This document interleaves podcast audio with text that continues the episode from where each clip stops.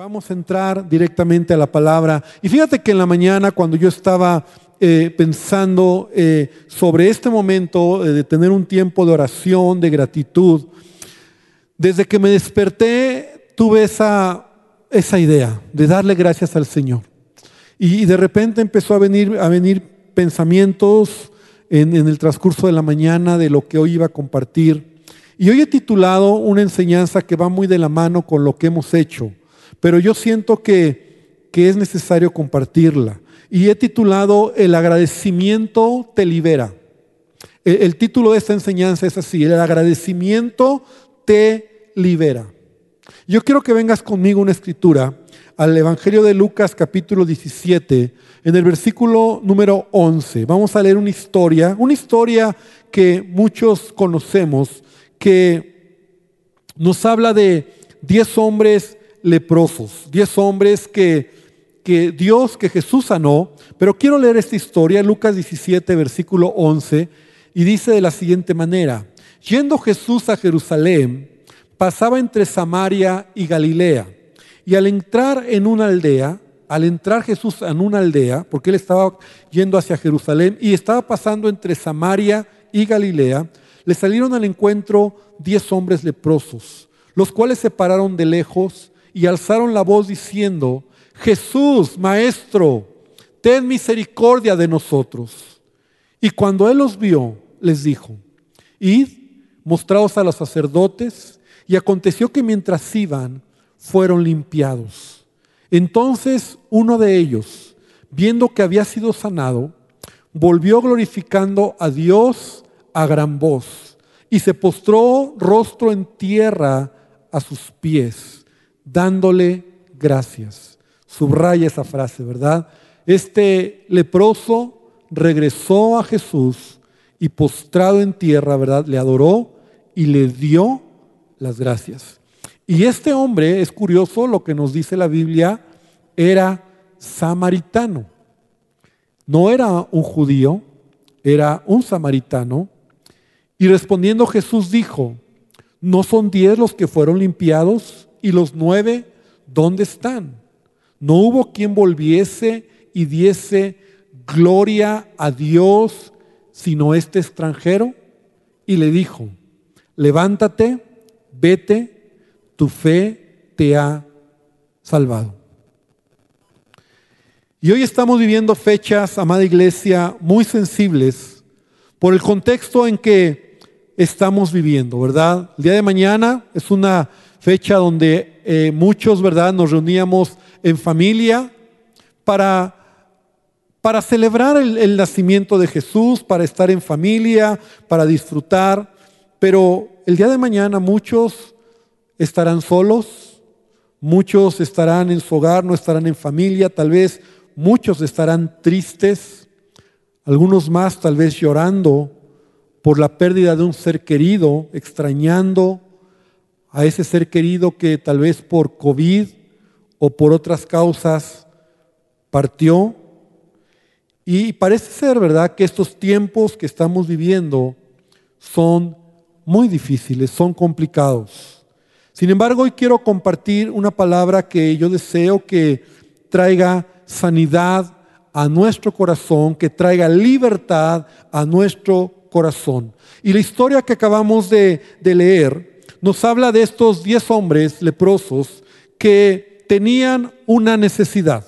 Lo primero que vemos es que eran diez hombres que tenían una necesidad. Esa necesidad era evidente, ellos estaban enfermos. Esa necesidad era ser sanos. Y seguramente ellos sabían que la enfermedad que tenían en ese tiempo, lo he mencionado en otras enseñanzas, la lepra era una enfermedad incurable, ¿verdad? Era una enfermedad que no se curaba, era una enfermedad que quien tenía lepra moría. Entonces ellos escuchan de Jesús, Jesús va caminando hacia Jerusalén, se acercan a él y de lejos le gritan y le piden que Jesús les sane. Le piden que Jesús haga un milagro y la palabra de Dios nos enseña cómo Jesús les da una instrucción. Entonces ellos de camino al sacerdote, donde dice que vayan al sacerdote, entonces ellos quedaron sanos. Lo relevante de esta historia es que solamente uno regresó para dar las gracias, de diez. Y la pregunta que Jesús le hace a este hombre leproso, al único que regresó, es, ¿dónde están los otros nueve? ¿Dónde están los otros nueve? Y yo me pregunto, ¿era tan difícil regresar y dar las gracias a Jesús por el milagro que los nueve también recibieron? A veces cuando leemos estas historias, nosotros podríamos decir, bueno, ¿cómo es posible que reciben un milagro y no regresan a darle gracias a Jesús? Y no era uno o dos, a lo mejor la historia sería mejor o, más eh, creíble si solo uno no regresó, ¿verdad? Diríamos, bueno, al menos nueve, pero es solo uno. Esto no es una historia que Jesús está contando. Esta no es una parábola que Jesús está hablando como eh, cuando Él habla de diferentes parábolas y representa el reino de Dios. Y entonces, por ejemplo, eh, hablando de alguna parábola, Él menciona que solo unos cuantos de un 100%. Esto es una historia real, donde Jesús se enfrenta o encuentra a 10 hombres que tienen una necesidad y solamente uno regresa. Ahora, esto me habla de lo que representa el corazón del hombre. Esto me habla de lo que es nuestro corazón como personas que a veces nosotros no somos agradecidos por lo que Dios hace en nuestra vida. Y, permíteme avanzar antes de que tú pienses como yo, ah, bueno, eso a lo mejor es al que está al lado, pero yo sí le agradecería a Dios. Pero la verdad es que a veces nosotros no somos agradecidos con Dios. A veces nosotros no le damos gracias a Dios cuando Él hace algo en nuestra vida. Es más, nos acostumbramos. Porque mira, por ejemplo, hablando acerca de la vida, hablando acerca de la comida, hablando acerca de la familia, hablando acerca del trabajo, hablando de cosas que tenemos, ¿cada cuándo le damos gracias a Dios? Cuando deberíamos estar agradecidos siempre, pero se nos ha hecho tan común todo, ¿verdad? Entonces, Señor, bueno, gracias, sí, amén, bendice los alimentos, pero, pero realmente tenemos una actitud de agradecimiento a Dios por todo lo que Él nos da. La verdad es que tenemos que reconocer que no es así. Y, y cuánto más cuando a veces nos va mal, cuando a veces las cosas no son como queremos. Entonces, ¿qué sucede? Nosotros eh, no somos agradecidos. Ahora, mira qué interesante esta historia porque la falta de gratitud no le afecta a Dios. O sea, Jesús no se rasga las venas, no, no eh, se enoja, solamente está resaltando algo que a quien estaba afectando era a estos nueve hombres que no regresaron. O sea, la falta de gratitud no le afecta a Dios porque Dios sigue siendo Dios porque Dios sigue estando en su trono y Dios seguirá enviando sus bendiciones porque nos ama. El problema está en, en, cada uno de nosotros. A quien afecta es al que no agradece. Y quiero que reflexiones en esto, porque la falta de gratitud no le afecta a Dios, o sea, yo no leo alguna Biblia o alguna, perdón, alguna cita en la Biblia en donde Dios haga algo o se enoje o vea porque tú no eres agradecido. Jesús simplemente dice, ¿dónde están los otros nueve? No lo sé, Señor. La historia así lo dice. ¿Dónde están los otros nueve? ¿No fueron diez?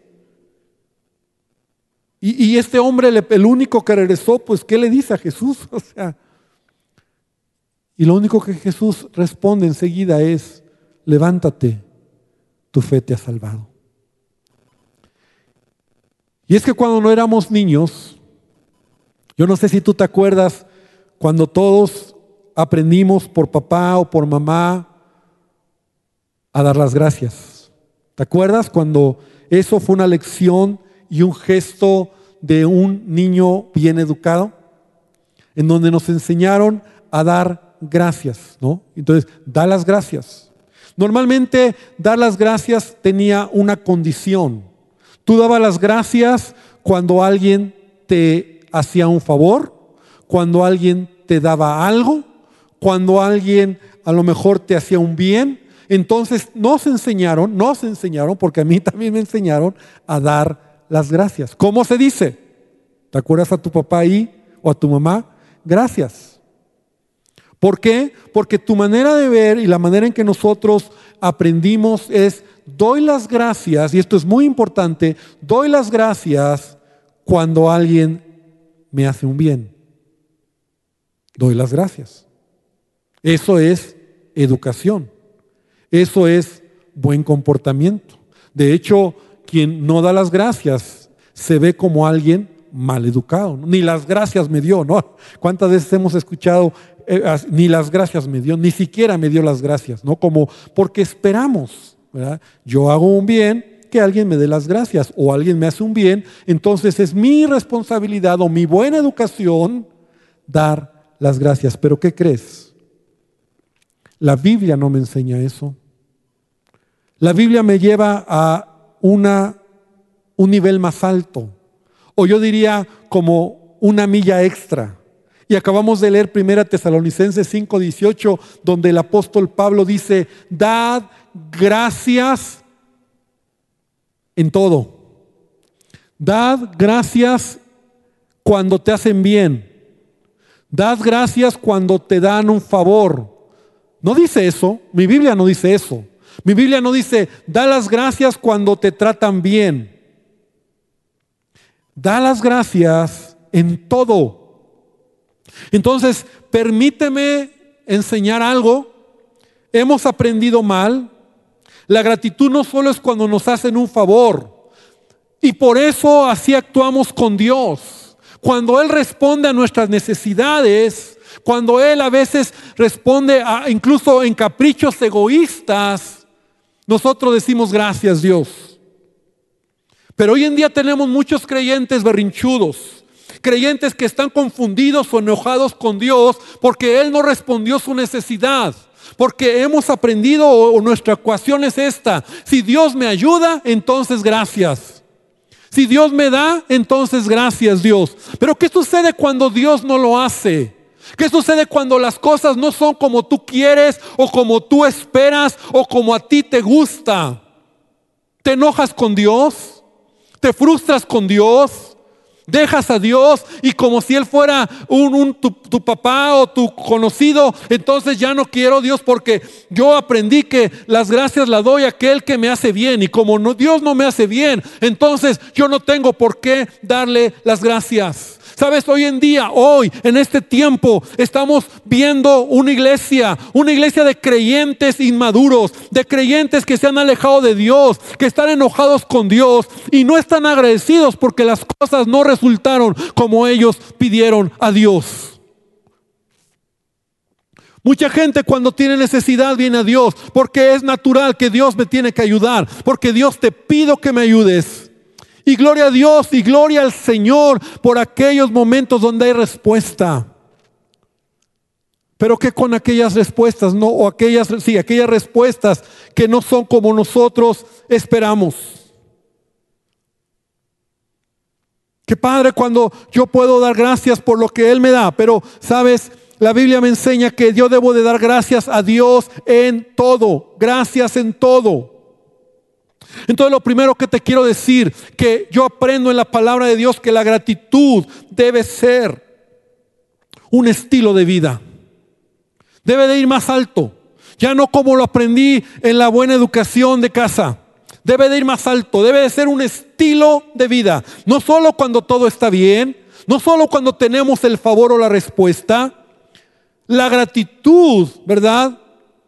Debe de ser en todo momento. La gratitud a Dios debe de ser un estilo de vida. O sea, yo debo de decidir hacer algo, hermano. Repite conmigo, ahí en tu hogar, en donde estás. Yo quiero tomar una decisión. Tener un estilo de vida de ser agradecido. Porque sabes, la gratitud, la gratitud, cuando tú tienes un estilo de vida de agradecimiento a Dios, entonces las puertas se van a abrir en tu vida. Entonces vas a ver grandes cosas. Rápidamente, quiero que nosotros veamos un ejemplo en la Biblia, un hombre que halló el favor de Dios. Quiero hablarte rápidamente de Daniel. Daniel.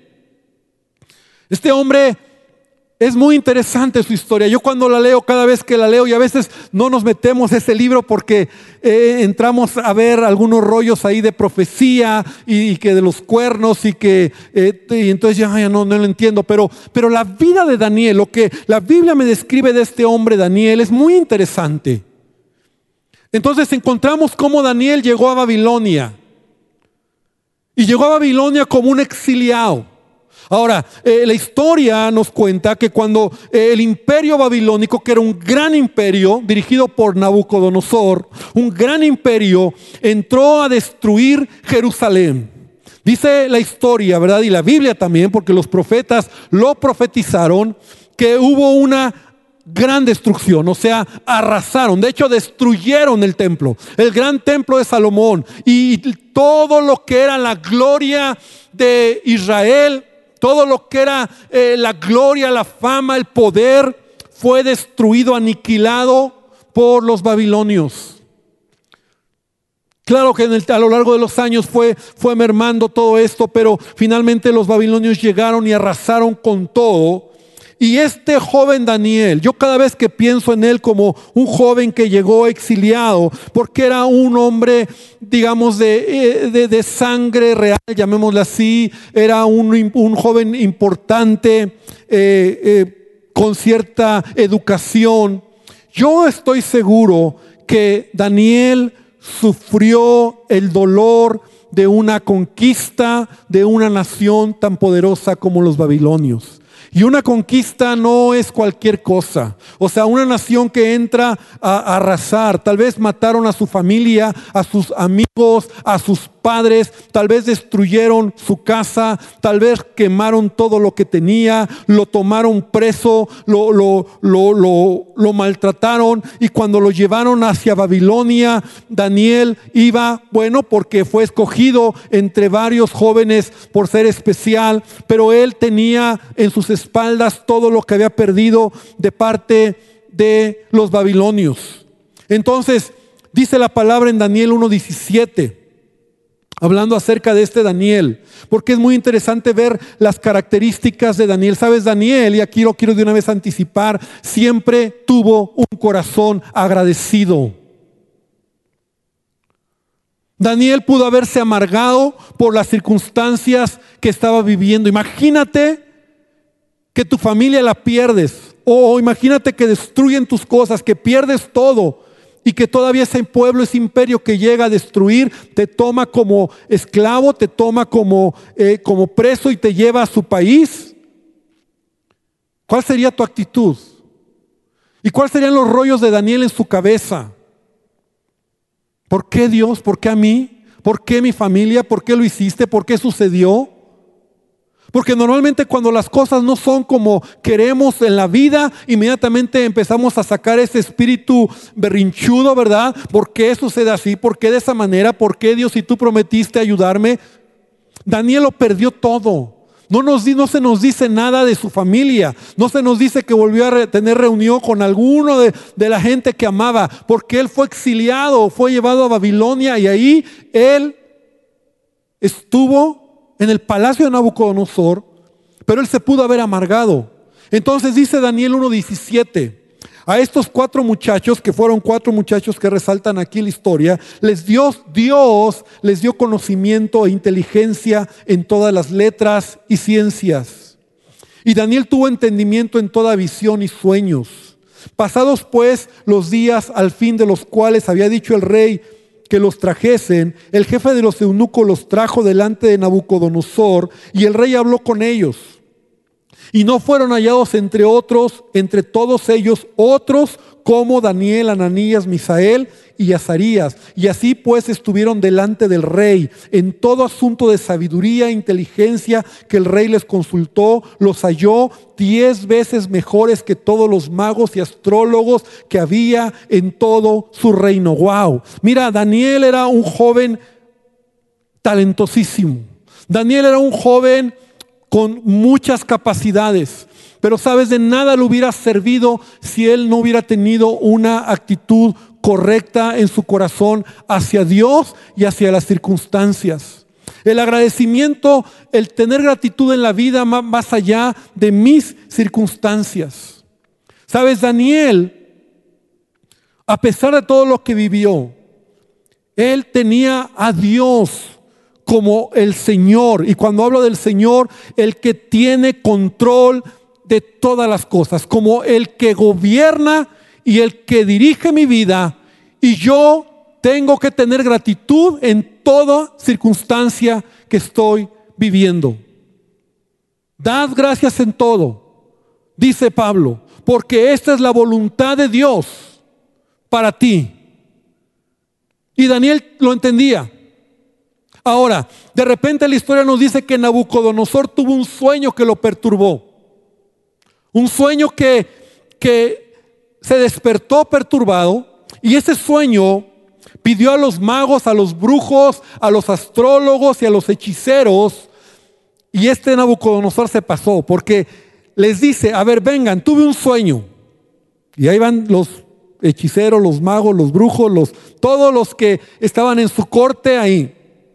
Y les dice, quiero que me interpreten el sueño que tuve, porque estoy muy perturbado. Sí, danos el sueño. Y Nabucodonosor le dice, no, si ustedes de verdad, si ustedes de verdad interpretan sueños, quiero que también me digan el sueño que tuve. Él sí se las puso más difícil que Faraón con José, porque Faraón le contó el sueño a los suyos. Nabucodonosor dijo, no, ustedes me van a decir lo que soñé y también me van a decir la interpretación del sueño. Si me dicen lo que soñé, entonces les voy a creer en la interpretación. Si no, solo se le están mangueando. ¿No? O sea, en otras palabras, puedo desde la interpretación te puedo decir cualquier cosa. Y como nadie podía decir, ¿quién le puede decir a alguien de lo que soñó? Entonces él mandó matar a todos los sabios, a todos los magos, a todos los brujos, a todos los astrólogos y a todos los hechiceros. Y fue cuando Daniel se enteró, ¿verdad? Porque Daniel mismo estaba en ese grupo de los sabios. Y entonces Daniel cuando se entera, él va a Dios y él le pide a Dios, escucha muy bien, él le pide que le dé el sueño que Nabucodonosor, Nabucodonosor había soñado. Y que le dé la interpretación del sueño. Entonces, Dios lo hace. Dios trae a Daniel una noche el sueño que soñó Nabucodonosor y le da la interpretación. Y entonces en el capítulo 2, en el versículo número 19, Daniel se levanta y quiero que, leas conmigo esta oración de Daniel a Dios. Porque es ahí donde yo fundamento, yo puedo decir que Daniel tenía un corazón y una vida de agradecimiento a Dios en toda circunstancia. Entonces el secreto, Daniel 2.19, entonces el secreto fue revelado a Daniel en visión de noche. Por lo cual bendijo Daniel a Dios del cielo. Y Daniel habló y dijo, esta es la oración de Daniel. Sea bendito el nombre de Dios de siglos en siglos, porque suyos son el poder y la sabiduría. Él muda los tiempos y las edades, quita reyes y pone reyes. Da la sabiduría a los sabios y la ciencia a los entendidos. Él revela lo profundo y lo escondido. Conoce lo que está en tinieblas y con él mora la luz. A ti, oh Dios de mis padres, te doy gracias y te alabo. Dios de mis padres, te doy gracias. Daniel en su oración le está dando gracias a Dios, está alabando al Señor por lo que Él es, por lo que Dios hace, por lo que Dios representa en su vida. Para Daniel Dios no era solo un Santa Claus que le está dando las cosas buenas. Para Daniel Dios no era aquel que solo le da lo que le pide y si no se enoja, se emberrincha. Para Daniel Dios era el eterno. Dios era aquel que es profundo y que Él controla con el poder de su palabra todas las cosas en nuestra vida. Y entonces Daniel dice, te doy gracias y te alabo. Y te doy gracias. Porque me has dado sabiduría y fuerza. Y me has revelado lo que te pedí. Y me has dado a conocer el asunto del rey. Todos conocemos esta historia. Daniel va con Nabucodonosor, le da eh, lo que soñó y la interpretación del sueño. Y después puedes leer en tu casa toda la historia. Pero sabes, Daniel fue un joven excepcional por su manera de ver la vida en medio de una, de medio de crisis y la destrucción de una nación. Daniel tenía un corazón agradecido. La vida del creyente o nuestra vida, mi vida, tu vida va a cambiar cuando la gratitud a Dios sea un estilo de vida. No le doy gracias solo cuando todo está bien. Le doy gracias porque Él es Dios y Él tiene control de todo. Y si hay cosas que a lo mejor me pueden, me pueden eh, afectar, me pueden frustrar, pero no por eso voy a actuar enojado, berrinchudo con Dios. Rápidamente te quiero contar una historia. Cierto día un padre de familia estaba hablando con sus compañeros de trabajo y ellos le preguntaron, ¿por qué crees en Dios? ¿Por qué estás tan aferrado a Él? Y este hombre respondió, porque Él es lo mejor que tengo, porque Él da sentido a mi vida y cuando Él está conmigo y con, con mi familia, todo me va bien y le doy gracias a Dios por todo. Sus compañeros de trabajo no le dijeron nada. Pero luego cuando el hombre ya no estaba entre ellos, empezaron a burlar de sus creencias. Unos días después se enteraron de que el hijo de este hombre había sido asaltado. Lo asaltaron, lo golpearon y le robaron lo que tenía. Y rápidamente hablaron con ese hombre y le dijeron, ¿cómo? ¿Cómo le pasó esto a tu hijo si tú crees en Dios? Aquel hombre solo contestó, Dios sabe lo que hace, todo siempre obra para bien. A Él sea la gloria y le doy gracias por lo que pasó. Los compañeros de trabajo no dieron más palabras, se fueron a sus casas y unos días después se enteraron que el hijo de este hombre había ganado una pequeña rifa que equivalía a una cantidad mucho mayor de lo que había perdido en ese asalto. Y le preguntaron a, a este hombre cuando había ganado, qué había sentido él, y este hombre les dijo, Dios sabe lo que hace, todo siempre obra para bien, a Él sea la gloria y le doy gracias por lo que pasó. Unos días después el hijo de este hombre fue impactado con un balón de fútbol que tuvo que ser llevado prontamente al hospital. Al enterarse de este suceso, los compañeros llegaron con este hombre y le dijeron, ¿cómo fue que tu Dios permitió que esto ahora le pase a tu hijo? Y este hombre, ¿qué crees que dijo? Dios sabe lo que hace, todo siempre obra para bien a Él sea la gloria y le doy gracias por lo que pasó. Sucedió que el golpe que recibió este joven fue un golpe leve, salió al día siguiente del hospital, pero el hombre que pateó la pelota, que le golpeó, era un hombre adinerado y razón por la cual le dio un gran regalo como compensación y este regalo fue un hermoso caballo. Al día siguiente los compañeros de trabajo le preguntaron, ¿por qué a tu hijo le pasa todo esto? Cosas malas y de repente cosas buenas. Y él respondió, Dios sabe lo que hace, todo siempre obra para bien, a Él sea la gloria y le doy gracias por lo que pasó. Pero unas semanas más, este joven tuvo un accidente en su caballo que le habían regalado y se lastimó. Gravemente uno de sus pies se lo lastimó, tuvo que ir al hospital, al hospital y le dijeron que no podría caminar por unos meses. Al enterarse de este acontecimiento, ya sabes, ¿verdad? El diablo, los amigos llegaron con el padre, se rieron delante de él y le dijeron, bueno, al final creo que ahora sí Dios no te ayudó. Inmediatamente le, le preguntaron, ¿por qué pasa todo esto? A lo que este hombre respondió, Dios sabe lo que hace, todo siempre obra para bien, a Él sea la gloria y le doy gracias por lo que pasó. Unos días después, los militares reclutaron a todos los jóvenes de la región, pero el joven accidentado no lo reclutaron porque no podía caminar. Los compañeros de trabajo del padre de este joven estaban algo furiosos y le dijeron a su padre, en verdad tu Dios hace que las cosas salgan bien. Y el padre del joven dijo nuevamente, Dios sabe lo que hace, todo siempre obra para bien, a Él sea la gloria y le doy gracias por lo que pasó. Hermano, esta historia nos enseña a confiar en Dios en todas las cosas que nos suceden.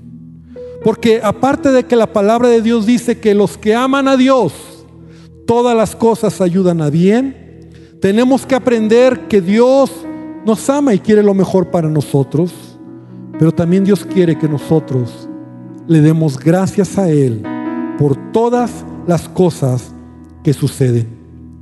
Porque todo lo que sucede en tu vida, todo lo que sucede en nuestra vida, Dios tiene el control. Y en lugar de quejarnos cuando algo no sale como esperamos, debemos decir, Dios sabe lo que hace. Dios tiene el control y le doy gloria a Dios y gracias a Dios por todas las cosas. ¿Sabes? Dios quiere que tú y yo hoy podamos entender que la gratitud debe de ser un estilo de vida. Pero no solamente eso. Segunda cosa, y con eso termino. Dice la palabra en esta historia, cuando Jesús le pregunta al que regresó, ¿dónde están los otros nueve? No hubo quien volviese y diese gloria a Dios, sino este extranjero.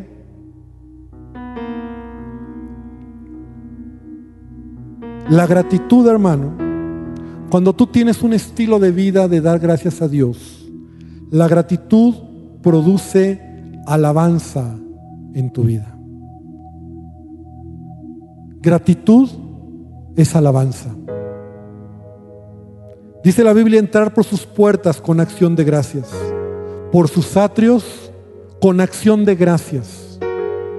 Entrad por sus puertas con acción de gracias, por sus atrios con alabanza. La gratitud y la alabanza están de la mano.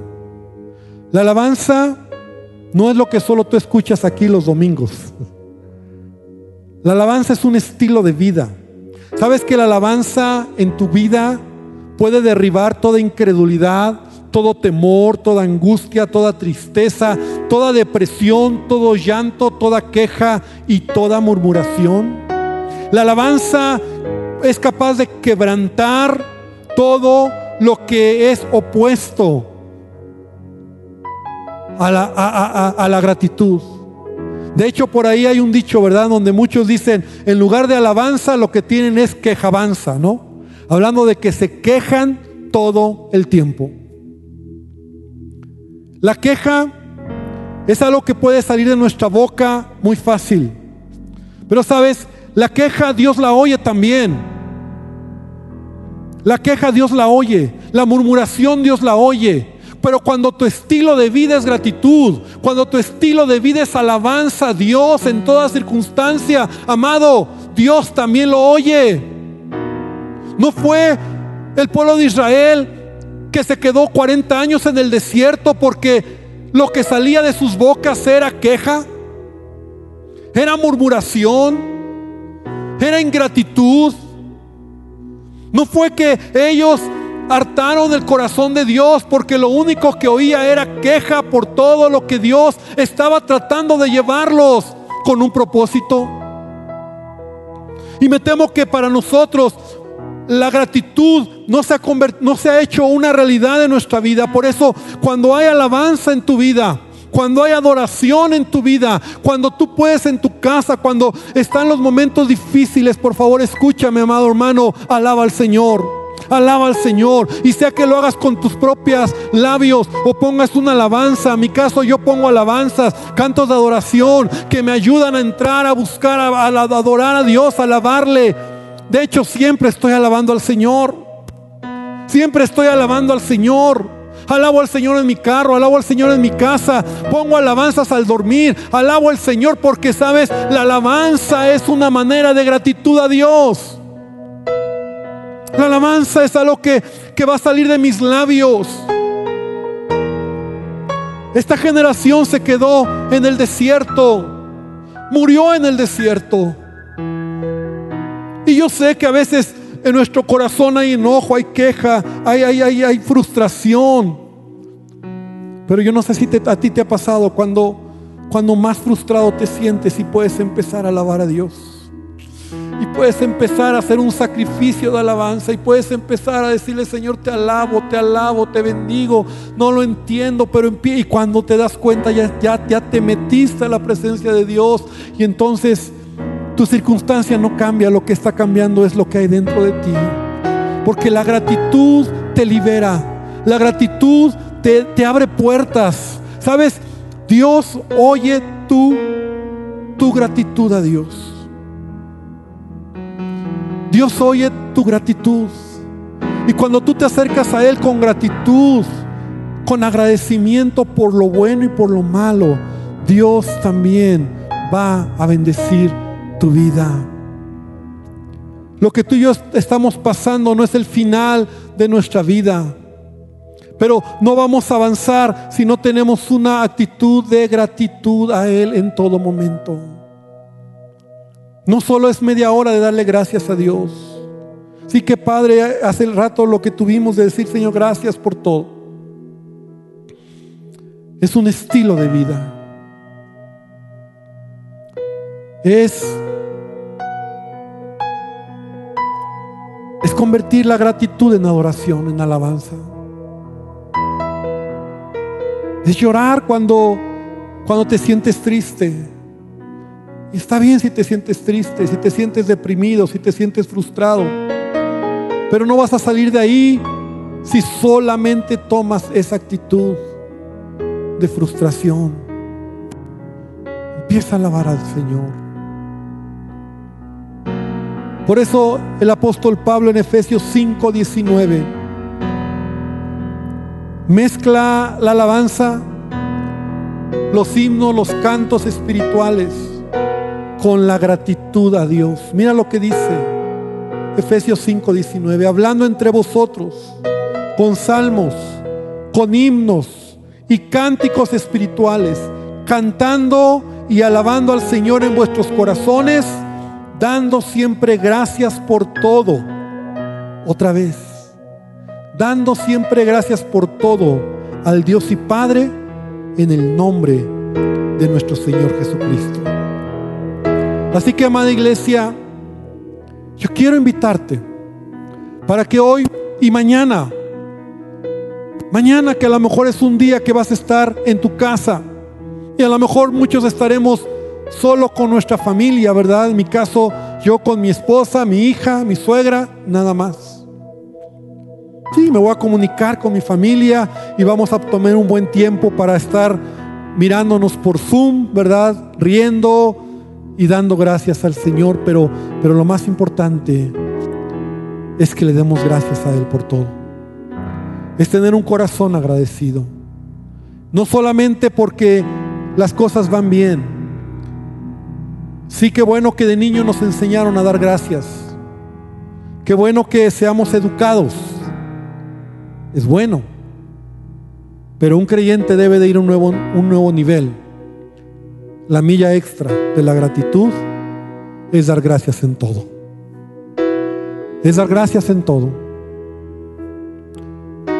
Y cuando yo he vivido momentos difíciles que no entiendo, la manera de poder sanar mi corazón, la manera de poder entender un poco a Dios es alabándole, adorándole, entrando a su presencia y descansando en Él.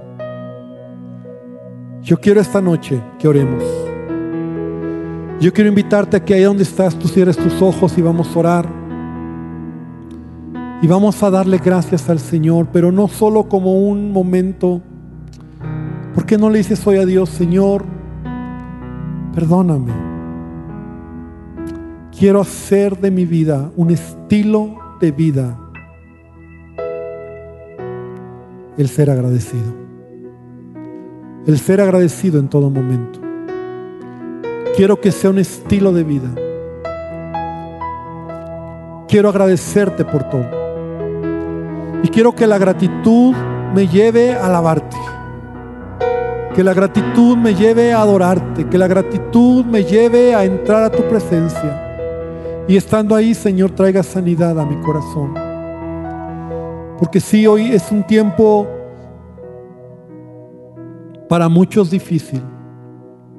Pero yo oro hoy y yo declaro en el nombre de Jesús que no será así en tu vida, que no será así en tu familia. Y si tú hoy nos estás escuchando por primera vez, y aun si tú hoy nunca has dado tu vida a Jesucristo, yo te invito a que hoy ahí donde estás le digas a Jesús, Señor Jesús, entra a mi corazón. Señor Jesús, dame motivos para agradecerte. Perdóname si he tomado actitudes de queja, de murmuración, de enojo, de frustración. Y hoy te pido perdón. Y te pido que cambies mi corazón. Señor, que vuelvas en mí el gozo. El gozo. El gozo de mi salvación. El gozo de conocerte. Y la gratitud en todo momento. Bendice a tu iglesia. Gracias Señor por esta palabra y que podamos Señor seguir creciendo en el conocimiento de ella. Bendícenos en el nombre de Jesús. Amén y amén. Gloria al Señor. Amén. Gloria al Señor. Pues que Dios te bendiga, hermano, que esta palabra, Dios bendiga tu vida, que es una palabra que te edifique. Escúchala lee Daniel y dile a Dios, o más bien decide hacer de tu vida un estilo de vida de gratitud. Vamos a terminar